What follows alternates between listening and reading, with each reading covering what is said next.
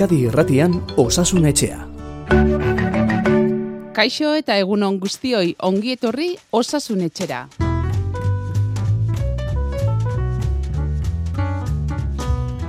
Zenbat eta zenbat ikasle hariko diren goiz honetan azterketak prestatzen jotake ikasten selektibitatea dela, kurtsoa gainditzeko azterketak edo ikasturte amaierako lanak urduritasuna ezin egona sumatuko dute askok, ba animo guztioi tarte honetan aleginduko gara aholku batzuk ematen ea zerbaiterako balio dizueten.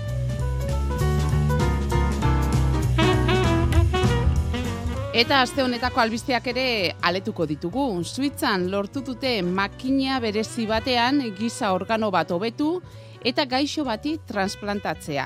Kasu honetan gibel bat zen etzegoen osasun txukibela, baina makinak bihotzaren eta biriken funtzioak eginez, ondu egin dute gibela eta gaixo bati jarri diote. Duela urte bete egin zen transplante hori eta dena ondo atera da. Medikuntzako adituen arabera, mugarri baten aurrean gaude eta horrek erabat alda dezake transplanteen zirugia. Nola ez COVIDaren bilaka ere ere izpide izango dugu, entzuleren batzuen eh, galderak ere jaso baititugu, bide batez, gogoratu, Feliz Zubia medikuari galderaren bat egin nahi izan ez gero, bibide dituzuela, WhatsApp zenbakia batetik. Gure WhatsAppa, 6 sortzi sortzi, 6 6 000. Emailera idazteko aukera ere baduzue osasunetxea bildua.eus elbidera eta hirugarren bidea erantzun gailuan galdera egin eta zuen keska azaltzeko aukera ere baduzu erantzun gailuan. Mezuak grabatzeko bederatzi lau iru 0 bat bibi bost 0, hogeita laborduz martxan.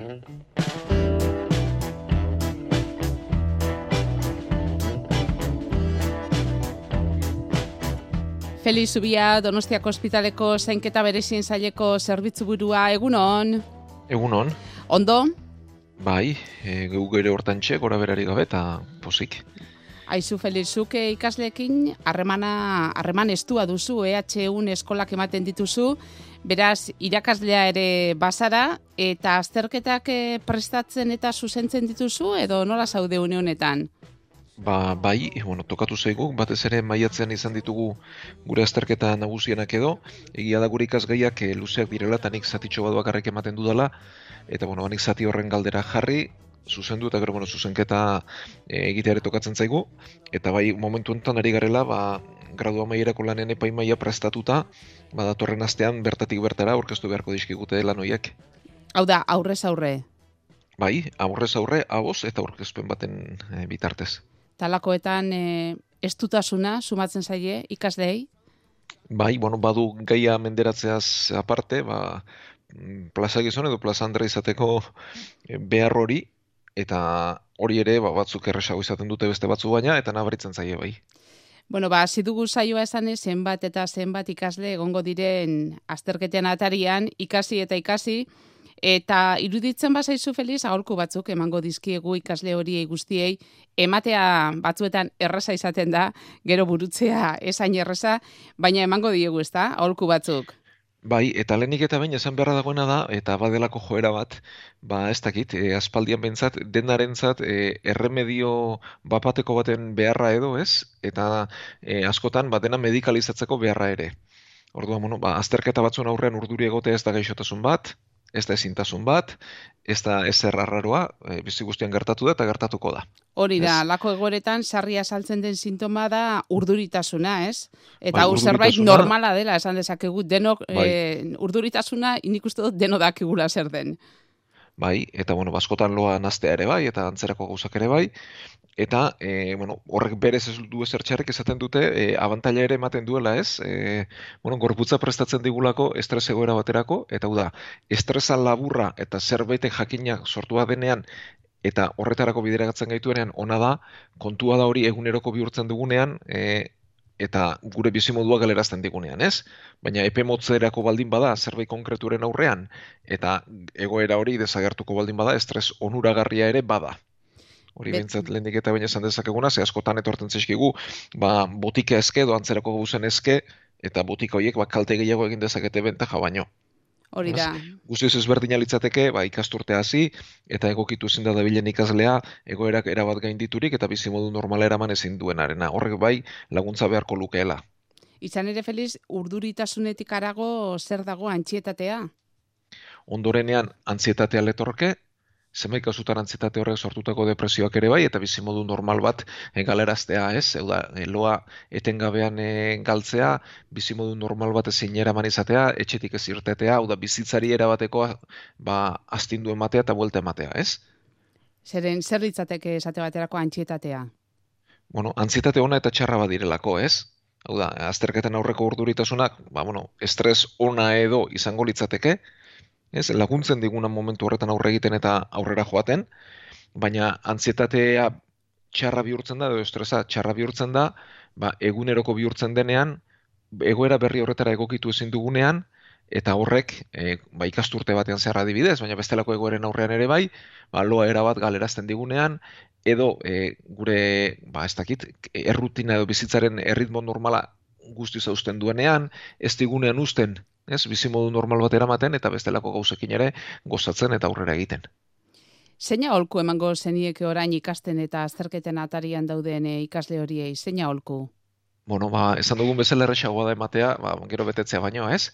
Baina bentsat, helenik eta bain, e, esan behartzaiena da, e, ikasketa planifikatzeko alba da. Hau da, e, ez hartzeko egun bateko lan ikaragarri edo esprin bat bezala, baizik eta ba, epeluzeko lasterketa baten moduan hartzeko, eta aldela planifikatzeko ikasketa prozesu hori, egunez egun epe motzeko e, helburuak planteatzea eta eguneko helburu horiek betetzea epe luzeari begiratu beharrean, ez? E, askotan e, horrek ez dutzen gaitu gehien, ba, ez dakit zenbat gai ditut ikasteko amabost egunean eta ez nez iritsiko. Bueno, ba, egun baditut eta hainbeste gai, ba, esan, egunean hainbeste egingo ditut eta hainbeste ez. Gero, e, beti atzedenerako toki bat hartzeko, da, loaren tarte bat errespetatzeko, ez loa ezartzeko gairik erabiltzeko batzuk bat dira, e, ezagutu izan ditugu bat kafea hartzen dutenak edo besteak hartzen dutenak loa atzeratzeko eta ba, gehiago ikasteko. Hori egun batez edo biz egin liteke, baina hori egunero egiten baldin badu epe luze batean, ba, horrek ere gorputzari azten duen ematen diolako eta askotan kalte gehiago nura baino. Mhm. Eta gero, e, esango duguna da baita ere, albalitz, bintzat, ba, tarte txoren bat hartzeko bestelako gauzak egiteko ere. Behar bada egunero ezin da egin azterketa garaian edo oso estu gabiltzanean, baina tartean tartean bintzat, e, deskonexiorako tartetxo bat ere planifikatzeko. Kirol pixka bat izan diteke, kalera bai. lagunekin edo horrelako zerbait ez da. Hori da. Elikadurari buruz, errazango zenuke? Mm, e, hor batez ere normal joateko, ez gora bera egiteko, eta bueno, ba, batzutan urduritasun edo antzitate horrek ere ba, asko jatera gara matzala taldela bintzat, ba, horrelakorik ez egiteko. Baina, bueno, noizean behin e, zerbait egurputzak eskatzen badizu, ba, jan eta bai, ondo bai. lasaitu eskero ez da merezi du, ez da. Agian, e, Feliz, norbaitiak pentsatuko du, ba, lo egiteko arazoekin ari dela, eta agian e, azterketaren bezperan urduriegi jarriko dela, eta mm, aitak edo amak hartzen duen e, lo egiteko pilularen bat hartuko te dut bezperan agian norbaitek hori du buruan? Ba, ba horrek bentsat e, arrisku gehiago du nura baino. Hau da, e, aipatu dugu alde batetik, ba, egun pare batean logezki eginda egoteak ere ez dugula kalte berezirik sortzen, eta pilula hauek badute arrisku bat, eta da gabeko gorputzean, egurrengo gunean gehiegi lokartzeko joera, eta motel dute egotea, ez, eta erreflexurik ez izatea. Beraz, e, pilula hauek beti izaten da e, alde labentzat e, alik eta gutxien erabili behar direla, e, epe motzeko zerbait behar dutela, eta batez ere e, egoera jakin batean eta mediku baten kontrolpean eman behar direla, ez? Eta hola norberak bere kaxa hartzea azterketa garai batean, ba, ez litzateke komenigarri. Eta zerbait naturala, komendatuko zenuk ez dakit infusioren bat, edo zerbait? Bueno, e, hor pertsonatik pertsona asko aldatzen da erantzuna, ez? Batzui on egiten die eta on egiten dienak ba erabili ditzakela sai asko, beste batzuri berriz beste ez egiten eta bueno, ba ez. Baina egia da hor badirela, bueno, e, infusioak ere ba asko zabaldu zeskigu eta mota askokoak dauzkagu eta batzuk egia da ba lasaigarri lan egin dezaketela eta bueno, ba lasaitzen badia eta aurrera egiten baldin badute, ba, ba aurrera. Baina al izan ez gero behar bada bezperan ez aurrerago eta probatu ez da gorputzak nola erantzu, erantzuten duen, ez da badazpada ere, diot. Bai, baina bueno, egia da infusio baten bidez, beste gula horrelako albondoriorik izango edo, hain indartzua den e, infusiorik ez dela izaten normalean, ez? Baina aurre zaipatu dute, gehien gehien lasaitzen gaitu da nik uste dela plangintza egoki bat izatea, e, ama eguneko plangintza bat edo izatea, eta jakitea egunean egun zer egin behar duzun, eta eguneko helburuak betetzea, ba, biharkori begire biligabe eta horixe buruan izatea pasako dela eta orain presioari eutxi behar zaiola.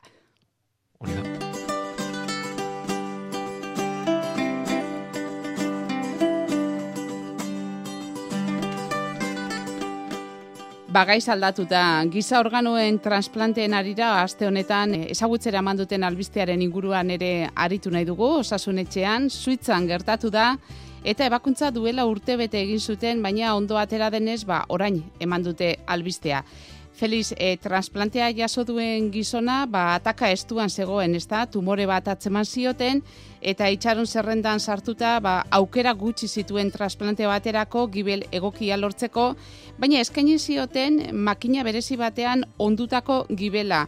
Eta ura transplantatu diote Liver for Life izeneko makina da zuzen ere eta makina honek egiten du bihotzaren biriken e, lana egiten du eta gainera antibiotiko eta hormonen laguntzarekin ba lortu dute egun gutxitan kalitatezko gibela eta hain zuzen ere horixe jarri diote gaixoari ea hau pixka bat hobeto osatu, kokatu eta e, azaltzeko gauza nahi zen, ze ez da ezer e, berria edo esango dugu, ez guk e, teknologia honen berri bagenuen eta geuk geure hospitalen ez, baina inguruan erabiltzen ari direla badakigu.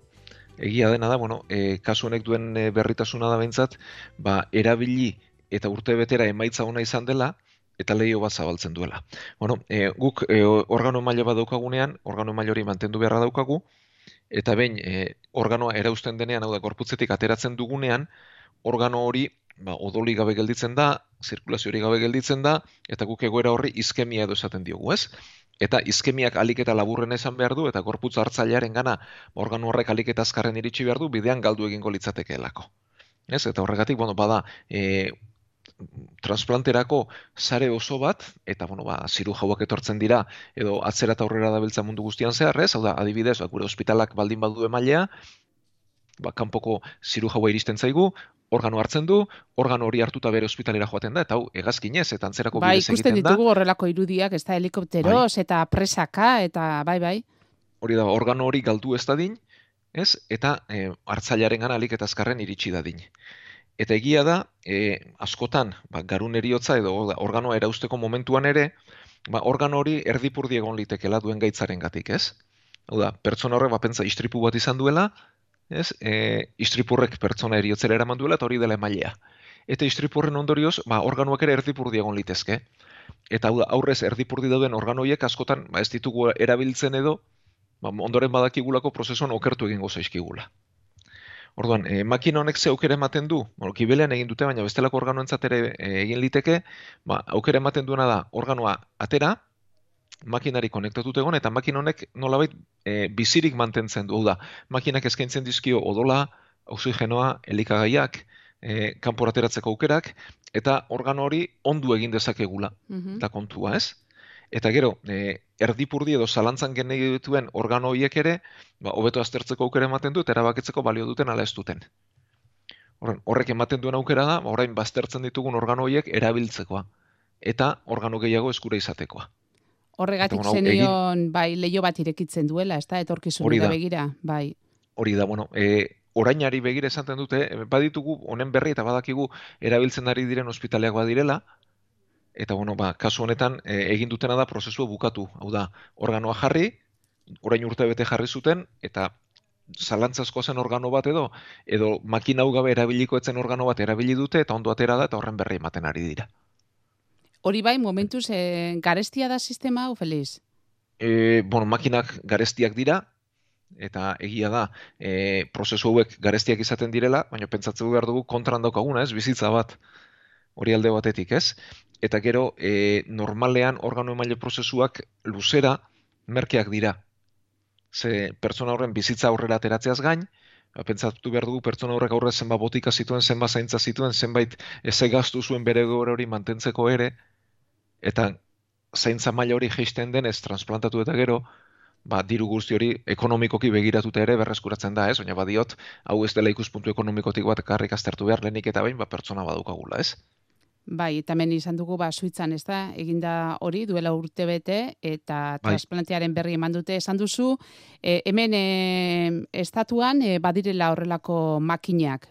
Hemen bai, ere. eta badira ospitaleak e, erabiltzen ari direnak badakigu, eta badakigu, e, bueno, ba, emaitzak hor dituztela, eta guztiak ero, ba, denborarekin aztertu behar dira, ez? E, hau da, hemen kasu baten berri ematen da, bueno, ba, zientzia egiteko kasu asko behar dira, eta ikusi beharko da, ba, erabili den organo guztietatik, hau da, zenbat berreskuratzea lortu den, lehen erabiliko ez ziren zenbat organo erabiltzen ari diren orain, zenbaitza duten, eta horren arabera erabakiko da, ba, makina hauek e, orokortu behar diren, ala ez. Ba esperantzarako leio bat transplanteen e, alorrean dudarik gabe eta orain aurrera egingo Eta dugu. aprobetxatuko dut, Maria, Bai. batez ere gu daukagun altxorrik handiena zein den, eta ez dira makina pertsonak dira. Eta eskerrak emateko, ba, organo emaile izateko eskaintza egin eta baiezko ematen diguten familia guztiei. Ez? E, zerbaitean baldin badaukagu guk emaitza ona da familien baiezkoetan eta etxekoen baiezkoetan eta pertsonen baiezkoetan, ez? Eta baiezko horrek hau da, eriotzatik bestei laguntzeko aukera hori, ez, erabiltzea eta aprobetxatzea eta gizarteak duen kontzientzia hori, hori da gure altxorrik handiena. Gero eta jende gehiagok ematen du baiezkoa. Bai, bueno, e, beti izan izan da, ez? E, munduan, e, ba, bai eskotasarik, da, organoen mailetaz handiena duen estatua, Espainiar estatua da, ez? Eta gero, ba, Euskal Autonomia Erkidego eta Nafarroa, beti, ba, Espainiar estatuan barruan, ba, punta-puntan gabiltza. Eta ez da, ba, bertakun bai, noski, ba, profesionalen eta medikoen lanaren gatik, eta hor bada transplanterako erakunde bat, eta langile ikaragarri onak dituena noski, baina batez ere, e, berezi egiten duena da bai tasa. Ez, hau da, hemen e, eskatzen diren amar e, eskaeretatik bederatzik baino gehiago baiezkoa jasotzen dute. Eta munduan, ba, toki gehienetan askoz bajuagoa da. Eta horrek egiten gaitu berezi, eta hori eskertu nahi nuke. Amarretik bederatzi, eh? Kopurua kontutan hartzekoa da. Osasun etxea, igande goizetan, Euskadi irratian. Ba, igandetan irekitzen dugu bai, Euskadi Gratian, medikoaren kontsulta eta emailera edo erantzungailura iritsi zaizkigun galderei ere tartea egingo diegu. Horietako bik gainera COVIDarekin dute zerikusia, bide batez, esan dezagun, hogeita amalau pertsona hildirela azken astean Araba Bizkaia eta Gipuzkoan kopuru altuena da. Pasaden martxotik gainerakoan inzidentziak berantz egin du eta osakidetzako ospitaleetan egonkorra da egoera, ameiru pertsona daude ziuetan eta irureun eta berrogei gaixo gela arruntetan. Eta Feliz, koronavirusarekin lotutako bagaldera hau ere iritsi zaigu. Aurreko astean e, aritu zineten, Feliz, COVID-19aren e, ondorio ez e, usaimena eta dastamena berreskuratu ezinik dabilen entzule baten e, kasuaz, Ba gaur e, beste batek esaten digu, galdetzen digu aste santu ondoren pasazuela covida eta ordutik e, belarriko batxistua edo zarata geratu zaiola, bere ustez COVIDaren albo ondorioa izan daiteke akufenoak, tinitusa deitzen diogu, gauza bera izan litezke, beraz e, sendatzen da edo zer da hau? Bueno, ba, galdera oso polita da, erantzuna zaila. E, bueno, e, kasu honetan daukaguna da belarriko txistukari edo ez, e, tinituz esaten zaioen horri eta askotan ba, burrumbarekin batera. Bueno, e, badakigu belarria ez, e, gure ba, kanpoan ikusten dugunaz gain, ba, garunare garrezurraren barruan dagoen egitura badela ez, eta horrek badu ba, barneko belarria esaten diogun egitura bat, eta barneko belarri honetan entzumena gertatzen da eta horreka gertatzen da. Eta horretarako likido badugu, ez? Likido e, berezi badago eta likido horrek presio gehiegi hartzen duenean, ba, sortzen zaigu burrumba, askotan bertigoekin batera, ez beti, baina askotan bertigoekin batera, eta txistukari horri edo. Eta, bueno, e, egoera honi, e, buelte ematea kostu egiten da. Orduan, sorburuak asko izan litezke, eta egia da koronavirusak sor lezakela, baina koronavirusi gabe ere bai. Orduan, oso zaila da jakiten, ea sorburua koronavirusa izan den ala ez. Ze izan lehendik ere baziren, eta oraindik ere mantentzen zeskigu, egia da koronavirus kasuekin deskribatu dela, baina bestelako arrazoiengatik ere bai. Eta gero, zailena jakiten e, egoera honetan da ea itzulgarria den ala ez den. Hau da, e, behin azaldu denean eta infekzio baten ondorio denean, batzuk obera egiten dute. Eta obera egite hori, ba, mantxo mantxo joaten den zerbait da. Eta beste kasu batzutan berriz hortxe gelditzen zaigu, ba, betirako eta kroniko bihurturik. Eta ondo jakin gabe benetan infekzioa izan den ala ez den. Ez? Eta bai, e, tinituz edo egoera e, honek ez, askotan bertiguarekin e, batera duanak, ba, estresarekin oso oso lotutako egoera dela. Da, ben kroniko bihurtzen denean etor daukagunean, estres egoera bat denean asko okertzen da. Eta lasaiago gaudenean, hobetu egiten da. Beraz, e, hor baina azaltzen zaigunean, ba, estresarekin oso oso loturiko egoera izan hori da. Beraz, ikusi behar, ez da, COVID-arekin duen zer ikusia, estresarekin, infekzio bat egonote den, hortxe, ez da? Bai, mhm. eta askotan, uste kabean ere azaltzen zaigu, edo ez dakigula ere azaltzen zaigu.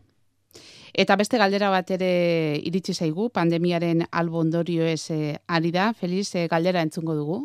Nire galdera da.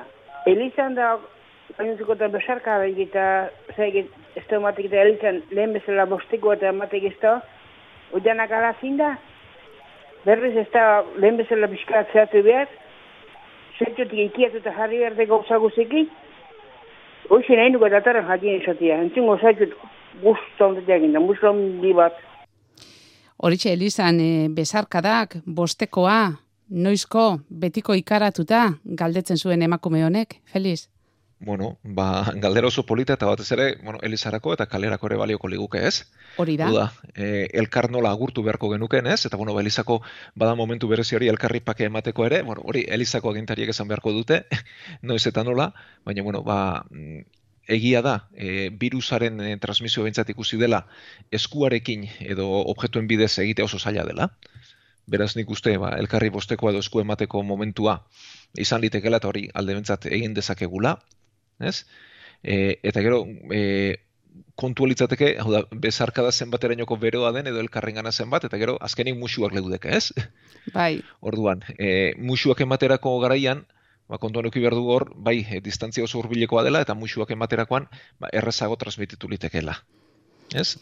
Orduan, e, koronavirusarekin, baina bestelako egoerarekin ere, e, hau da, e, katarro bat izan da transmititu litekela, edo bestelako ba, arnazbidetako infekzio bat ere bai. Orduan, e, esku emateko arazorik ez legoke berez, e, eskuarekin e, transmisio egitea oso zaila delako. E, bezarkadak emateak ere, ba, badu bere arriskua eta azken azkeneko arrisko hundieneko egoran ba, musuak leudeke, ez? Eta hor kontuan izan behar dugu, ba, pertsona zaurgarriak dauden momentuan eta adineko pertsona dauden momentuan, ba, ekutzatzeko aukera ere badagola eta okertzeko arrisku ere badagola. Beraz, hori esku ematerik, ba, emateko aukera, balegoke, besarkadak eta ba, pizkatxo bat itxaron behar, oraindik. Hori da, oraindik ere pentsatu behar dugu, kalean transmisio handia daukagula, kaso asko daudela, ez? Hospitaleratzeak hor daudela, eta bueno, guzioetan lasaiago gaude, baina egoera ez da guztiz e, normaldu, eta bueno, nik bentsat esku ematearekin hasiko nuke prozesua, baina bueno, hori badago kionak erabeki beharko luke. Koronavirusarekin loturarik ez du urrengo mezuak, baina hori bai hausnartzeko ematen duen eh, gaia da eta noiz edo noiz egokitu zaiguna edo egokituko zaiguna. Mezuak ala dio, egun hon, atzo gure aita izen, bere etxean, etxeko hospitalizazioaren laguntzarekin. Biotz bihotzez eskertu nahi dugu osasun langileen jarrera eta goxotasuna momentu gogor horietan. Baita azken urtetan bere medikua izan den olatz bidegain folgadorena ere, bere azalpen, pazientzia eta profesionaltasunagatik. Ricardo Mendizabal alkainen familiaren partetik. Sakonean aztertzeko gaia da Feliz, ez da? Eriotza bai. ateioka eta etxeko hospitalizazioa. Bai, eta bueno, ba, neiko urbileko dudan e, zerbitzua da, eta hemendik ba, lankide guztiei ba, eskerrona eta aitortzare ba, eman beharra dago, ez? E, bueno, etxeko hospitalizazioaren lana da berez, pazienteak ba, izenak dion bezala bere etxean e, zaintzea, ez? Bere ingurunean, eta behar eta egoeraren arabera, ba, mediku edo terizainak joaten dire etxera, ba, botika jarri, jarraipen egin, eta e, nolabait tarteko zerbait litzateke, ez? Hau da, ospitalean, ba, zaintza erabat, ospitaleko langileen esku dago, eta etxeko hospitalizazioan, ba, zaintza partekatu egiten da etxekoen eta osasun langileen artean. Eta lortzen dena da, ba, pazientia da, gaixoa, ba, bere ingurunen egotea, lasaiago egotea eta hobeto egotea, ez? E, eta bueno, horrek eskatzen duena da, eta hau egiteko derrigorrezkoa da, etxean ere, ba, zaintzan lagunduko duen norbait izatea. Hau da, e, etxekoek ere zaintza horretan parte hartzeko preste egon behar dute. Eta profesionalek ba, zaintza pertsona horrien bateaz gain, etxeko hori etxeko ere argibideak ematen dizkiete, ba, nola egin eta nola osatu falta den e, egoera hori, ez? Eta egia da, e, oso zerbitzu polita dela, e, oso eskertua, eta batzutan ba, prozesu azkarretarako, eta beste batzutan berriz, ba, luzeago diren gauzetarako. Eta egoera honek albidetzen duena da askotan, bada eriotzaren prozesuan ere laguntzea. Ez? E, beti esaten da osasun langileon e, lehen bete beharra behintzat pertsonei laguntza dela, noski alba da sendatu, ba beti sendatzen saiatu behar dugula, baina sende ezinak diren egoeretan ere horregon behar dugula eta lagundu behar dugula, ez? Eta geure e, landaren zati dela. E, gogorra, baina gogorra bezain ederra. Eta pertsona bat ba, etxean e, hiltzen baldin bada bere ingurukoekin modu lasaian eta modu naturalean, ba, oso oso e, esperientzia e, badiote gogorra baina ederra izan liteke, ez? Eta bertako ba, mediku erizain eta gainerakoek ba, badute horretarako esperientzia badute jakintza eta badute sensibilitate berezia, ez? Mm Ba, babestu sufrimendua kendu, baina era berean ba, bere etxean eta bere ingurukoekin gerta dadin, ba, bizitzaren azken zatia dena ere. Bai, lehen batean jendea etxean hiltzen zen, gero ospitalen hiltzeko joera indarra hartuz joan zen, eta orain ematen du berriro ere, ez da, etxean hiltzearena ba, indarra, indarra hartzen, edo normalduz eh, dijoala berriro, eta normalizatuz dijoala gai hau. Bai, bueno, e, badiot, egoera batzuetan mentzat eriotza aurra ikusi liteke, badakigu noiz gertatuko den, oda badakigu pertsona batek ba, bizitxaropena laburra duela, eta azken momentu hori, ez, e, bere ingurunetik kanpo egitea, eta azkenean ba, gogorra den inguru batean ospitaletan egitea, ba, baskotan ez da erreza. Eta etxean egin baliteke, etxekoekin lagunduta, eta babestuta, ba, esperientzia hortara bueltatzea litzateke logikoena, ez? Eta hori litzateke bizitzak eskatzen duena. Eta bueno, ba, etxeko hospitalizazioetako zerbitzuek badute e, horretarako badiote, prestakuntza eta baita ere sensibilitate berezi bat ere, e, badakigu askotan gertatzen den egoera badela, eta normalean ba, bere tristuraren barruan eta bere ezinaren barruan, ba, jendeak oso oroitzapen hona gordetzen du, ez? Eta hori dolu egoki baterako ere ezinbestekoa da, ez? Hau da, e, azken eriotza horren edo azken une hoien oroitzapen txarra baldin badukagu, e, dolu patologiko bat egitea errezagoa da. E, azken eriotza edo azken momentu hoien oroitzapen goxo bat baldin badukagu, bat dolua hobeto eramatea errezagoa da. Ba, bezarkada bat, horrelako egoraren eh, bat bizitzen eh, ari diren eh, guztiei, seguruen entzuleren bat izango da, horrelako momenturen bat bizitzen gaur bertan, eta esan dakoa, bezarkada bat guztiei. Eta Feliz e, Zubia ba asko zuri ere beste behin ere gure galderei erantzuteagatik aste ona izan desazula eta datorren asterarte Feliz Bai, ba, berdin denoi, eskerrik asko, bueno, bezarka da bat, ba, egoera gogorretan dauden guztiei, eta mila esker, ba, zuen galdera, proposamen eta gaiak ekartzen dizkigu Eta Feliz, ba, bai, ez hartu ikasleak oso estu, eh? Ez, ez, ez, ez, baina justizia behar izaten da horrelakoetan, eh? eskerrik asko. Oa zuei, irorte.